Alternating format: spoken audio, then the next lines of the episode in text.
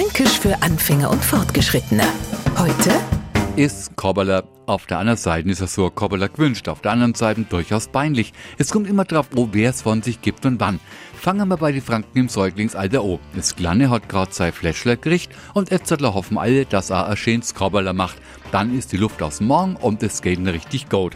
Der erwachsene Franke gönnt sich ja ab und zu mal ein Fläschler. Und trinkt er das zügig aus, noch macht er auch auf der Kobbeler. Sollte sie dann aber dafür entschuldigen. Denn hier die Erklärung des Kobbeler für alle Nicht-Franken. Das Baby hat bloß kurz aufgestoßen und der Erwachsene einfach grülpst. Fränkisch für Anfänger und Fortgeschrittene. Morgen früh eine neue Folge. Und alle Folgen als Podcast auf podu.de.